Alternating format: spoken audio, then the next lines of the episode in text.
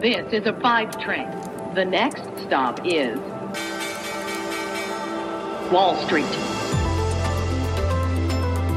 Hallo zu euch nach Deutschland und herzlich willkommen zu Wall Street Daily, dem unabhängigen Podcast für Investoren. Ich bin Sophie Schimanski, los geht's mit dem US-Handelsmorgen. Die großen US-Aktienindizes fallen an diesem Donnerstag aufgrund der Besorgnis über das weltweite wirtschaftliche Comeback nach der Pandemie. Für Unsicherheit sorgte außerdem Japan, das für die bevorstehenden Olympischen Spiele in Tokio den Ausnahmezustand ausgerufen hat und die Tatsache, dass Länder einfach immer mehr mit den Covid-Varianten zu kämpfen haben. Der Dow Jones Industrial Average verlor vorbörslich schon etwa 450 Punkte und stand auch zu Handelstart noch deutlich im Minus. Der S&P 500 verlor ebenfalls mehr als 1% und der Nasdaq knapp 2%. Die Verluste wurden von Unternehmen angeführt, die von einem schnellen wirtschaftlichen Comeback profitieren würden. Die zyklischen, äh, die Value-Werte. Aktien von den Kreuzfahrtlinien Carnival und Royal Caribbean zum Beispiel, die fielen jeweils um mehr als 2%. American Airlines und Delta Airlines gingen jeweils ebenfalls um 2% zurück und Boeing fiel um 1,7%, Ford sogar um 2,5%. Und die Einzelhändler Macy's und Kohl's sind fast 3% im Minus. Es gab Daten zum Arbeitsmarkt, die neuesten Daten zu den arbeitslosen Erstansprüchen, die das Arbeitsministerium herausgeht, waren mit 373.000 auf die letzte Woche gesehen unerwartet höher und das deutet natürlich auf eine mögliche Verlangsamung der Erholung im Arbeitsmarkt hin. Ökonomen hatten für die am 3. Juli endende Woche mit 350.000 Erstantragstellern auf Arbeitslosengeld gerechnet. Aktuell gab es gestern in die Fed Minutes, wir haben darüber gesprochen, dass man sie sich anschauen sollte. Ja, das Sitzungsprotokoll der Notenbank. Da gibt es einige Mitglieder, die sich eben für ein früheres Ende der Wertpapierkäufe aussprechen. Die Renditen sind ordentlich unter Druck gekommen für die Zehnjährigen. Da ging es gestern runter. EZB-Präsidentin Lagarde wird ein bisschen erklären, inwieweit die Inflationsrate der EZB angepasst wird. Bislang hatte die EZB 2% als Obergrenze genannt. Jetzt sollen diese 2% auch die Untergrenze sein. Wir gucken uns äh, heute die Notenbanken an, das Protokoll der US-amerikanischen Notenbank und wir schauen auch kurz auf die EZB und äh, ihre neue Strategie und unter anderem ihr neues Inflationsziel. Wir sprechen über die Staatsanleihen und was sie uns über die Stimmung der Anleger sagen. Wir gucken auf die deutschen Autobauer Volkswagen und BMW, nachdem sie zu einer Milliarde Euro an Strafe verdonnert wurden. Der Ex-Präsident Donald Trump verklagt die Tech-Riesen Google, Facebook und Twitter, weil sie ihn immer noch gesperrt haben und wir schauen mal rein, ob er damit wirklich Erfolg haben wird. Und wir bleiben bei Google zumindest, das ist die Aktie des Tages, denn für Google gibt es äh, weiteren Ärger.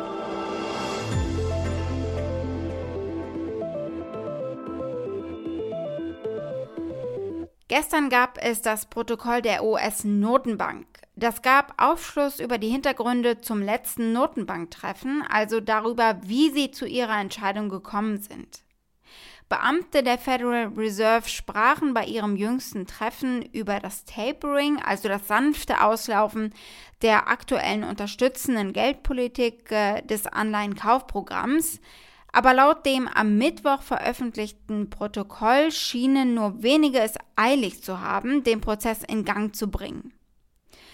Die Zusammenfassung der Sitzung der US-Notenbank äh, vom 15. und 16. Juni gab einige neue Einblicke in die Gespräche darüber, wann die Zentralbank beginnen sollte, das Tempo ihrer Anleihekäufe zu reduzieren und wie. Also sollen vielleicht Mortgage-Backed Securities als erstes ähm, abgestoßen werden oder werden unterschiedliche Anlageklassen gleichzeitig abgestoßen? Einige Mitglieder gaben an, dass die wirtschaftliche Erholung schneller voranschreitet als erwartet und äh, von einem überdimensionalen Inflationswert begleitet wird, was beides dafür spricht, den Fuß vom geldpolitischen Gaspedal zu nehmen. Also es spricht fürs Tapering. Ein Bloomberg-Reporter spricht über diese Unsicherheit im Timing. There was disagreement over whether or how fast we would see the inflation pressures dissipate. And so that leaves them in where they are for the monetary policy, and the risks to the outlook remain, and they're very uncertain about what their forecasts are going to be. So while they are moving in the direction of at some point beginning to cut back on asset purchases, yeah. they're not there yet. Die prominente Denkweise war aber offenbar, dass es keine Eile gibt dabei und dass die Märkte auf Veränderungen gut vorbereitet sein müssen. Dem Protokoll zufolge stimmten die meisten Mitglieder darin überein, dass die Wirtschaft noch nicht die von der Fed gesetzte Benchmark für erhebliche weitere Fortschritte bei der Erholung erreicht hat. Es heißt in dem Protokoll zum Beispiel, die Teilnehmer vereinbarten erst einmal mit der Diskussion der Anpassung äh, des Staatsanleihenkaufprogramms zu beginnen. Außerdem bekräftigten die Teilnehmer ihre Absicht, rechtzeitig zu kommunizieren, wenn es eben Änderungen geben sollte.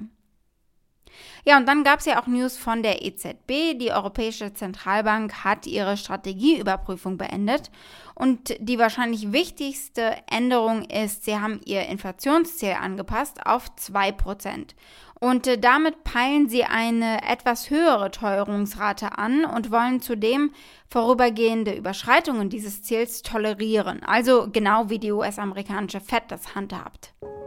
Wir sollten mal einen Blick auf die Staatsanleihen werfen, denn die Entwicklung der Rendite und der Preise sagt viel darüber aus, wo den Investoren der Kopf steht. Die Rendite zehnjähriger US-Staatsanleihen fiel am Donnerstag auf bis zu 1,25 Prozent. Das ist der niedrigste Stand seit Februar. Renditen und Preise bewegen sich ja in unterschiedliche in entgegengesetzte Richtungen. Also wenn die Renditen fallen, heißt das, die Preise steigen. Und äh, wie bei jedem Gut heißt ein Anstieg im Preis, dass dieses Gut mehr nachgefragt wird. Und im Fall von Staatsanleihen zeigt es eben eine wachsende Nachfrage, also es zieht die Anleger in einen sicheren Hafen in Zeiten wachsender Besorgnis über zum Beispiel das Tempo der globalen Wirtschaftserholung. Und natürlich auch in Zeiten von Inflationssorgen. Die Rendite der zehnjährigen Benchmark-Staatsanleihe fiel am Morgen in Ostküstenzeit um 6 Basispunkte auf 1,261 Prozent. Die Rendite der 30-jährigen Staatsanleihe sank um 7,6 Basispunkte auf 1,868 Prozent. Ein Basispunkt entspricht 0,01 Prozentpunkten. Josh Brown von der Vermögensverwaltung Ritzholz Management ruft auf, die Entwicklung im Anleihemarkt nicht zu ernst zu nehmen. Sie seien nicht geeignet, Inflationserwartungen abzuzeichnen oder zu messen. I hate to upset everybody, but yields on the 10 year do not accurately reflect current inflationary conditions, nor do they predict future inflationary predictions nor do they even do a good job at reflecting yesterday's inflationary conditions. They don't reflect expectations. They are not to be used as a tool to predict inflation. It doesn't work. Blicken wir als nächstes auf zwei deutsche Autobauer, Volkswagen und BMW und Daimler hängt eigentlich auch mit drin. Und es geht um die Strafe von 875 Millionen Euro, die BMW und Volkswagen zahlen müssen, verhängt von der Europäischen Union. Die Autohersteller haben eine Vereinbarung über die AdBlue-Technologie getroffen, die den Abgasen Harnstoff zusetzt, um die schädlichen Stickoxidemissionen von Dieselfahrzeugen zu reduzieren. Die Techniker der Autobauer haben sich offenbar in gemeinsamen Arbeitsgruppen verabredet, bei der Abgasreinigung ihrer Dieselfahrzeuge nicht miteinander zu konkurrieren, nach Auffassung der Behörde. Die Hersteller legten fest, dass diese AdBlue-Tanks in ihren Autos nur 10 Liter etwa groß sein sollen und sie haben offenbar weitere Informationen dazu ausgetauscht, etwa Informationen über den erwarteten Verbrauch. Dieser Austausch von wirtschaftlich sensiblen Informationen, Zitat, beseitigte die Unsicherheit über zukünftiges Marktverhalten und schränkte den Wettbewerb für Kunden ein, das sagte die EU. Das Verhalten sei aufgetreten in den Jahren 2009 bis 2014. VW muss rund 502 Millionen Euro zahlen und BMW wird knapp 373 Millionen Euro zahlen. Das teilte die EU-Kommission mit. Der Vergleich bedeutet, dass Unternehmen den Strafen im Gegenzug zustimmen und sich äh, bereit erklären, die EU-Entscheidung nicht gerichtlich anzufechten. Im Gegenzug bekommen sie eine niedrigere Geldbuße. Die Daimler AG übrigens hatte eine Geldstrafe ganz vermieden, weil sie der EU als erster von dem Kartell erzählt hat. Alle drei Unternehmen aber könnten nun mit Schadensersatzklagen von Kunden natürlich konfrontiert werden. Die Autohersteller besäßen die Technologie, um schädliche Emissionen über das gesetzlich vorgeschriebene Maß der EU-Emissionsnormen hinaus zu reduzieren. Das sagte Margarete Vestager, EU-Kartellchefin, in der Erklärung. Aber sie haben es trotzdem vermieden. Künftig soll es ja ganz ohne Emissionen gehen. Bei Volkswagen steht da gerade der ID4 im Mittelpunkt. Der Elektro-SUV soll Herz und Hirn vereinen. We humans are full of contradictions, ruled by two forces our head and our heart. But aren't the best things always born when opposites unite? Head meets heart, introducing the all electric ID4 GTX on our way to carbon neutral mobility for all. Volkswagen. Wir gehen zu den Tech-Unternehmen in den USA und schauen auf Twitter und Facebook und Google und die haben alle Ärger mit Donald Trump, dem Ex-Präsidenten. Trump hat Facebook, Twitter und Google sowie ihre jeweiligen CEOs Mark Zuckerberg, Jack Dorsey und Sundar Pichai in Sammelklagen verklagt. Thank you very much, Brooke. I appreciate that. Thank you, everybody. I just want to say that I stand before you this morning to announce a very important and very beautiful, I think, development for our freedom and our freedom of speech, and that goes to all Americans. Today, in conjunction with the America First Policy Institute, I'm filing as the lead class representative a major class action lawsuit against the big tech giants, including Facebook, Google, and Twitter, as well as their CEOs, Mark Zuckerberg, Sundar Pichai, and Jack Dorsey. Three real nice guys. Rechtsexperten sagen, dass diese Klagen so gut wie garantiert scheitern, selbst wenn Trump genügend Kleingeld einsammelt und damit hat er gleich angefangen. Kurz nach der Ankündigung begann Trumps Team SMS zu versenden, die so geschrieben waren, als kämen sie von Trump selbst, mit Link zu seinem Fundraising-Komitee Save America, das auch Geld für andere republikanische politische Initiativen sammelt. Trump klagt Twitter und Facebook an, weil sie ihn auf ihren Plattformen gesperrt haben, bis mindestens Januar 2023. Twitter war ja Trumps äh, bevorzugtes Social-Media-Portal während seiner Amtszeit, aber sie haben ihn nach dem Sturm aufs Kapitol am 6. Januar gesperrt. In der Klage gegen Google-Chef Sundar Pichai wird auch YouTube genannt, die natürlich seit 2006 zu Google dazugehören. Auch YouTube hat Trump im Januar auf unbestimmte Zeit gesperrt. Bleiben wir bei den Tech-Unternehmen und gucken wir genauer nochmal auf Alphabet, äh, die Google-Mutter, das ist unsere Aktie des Tages.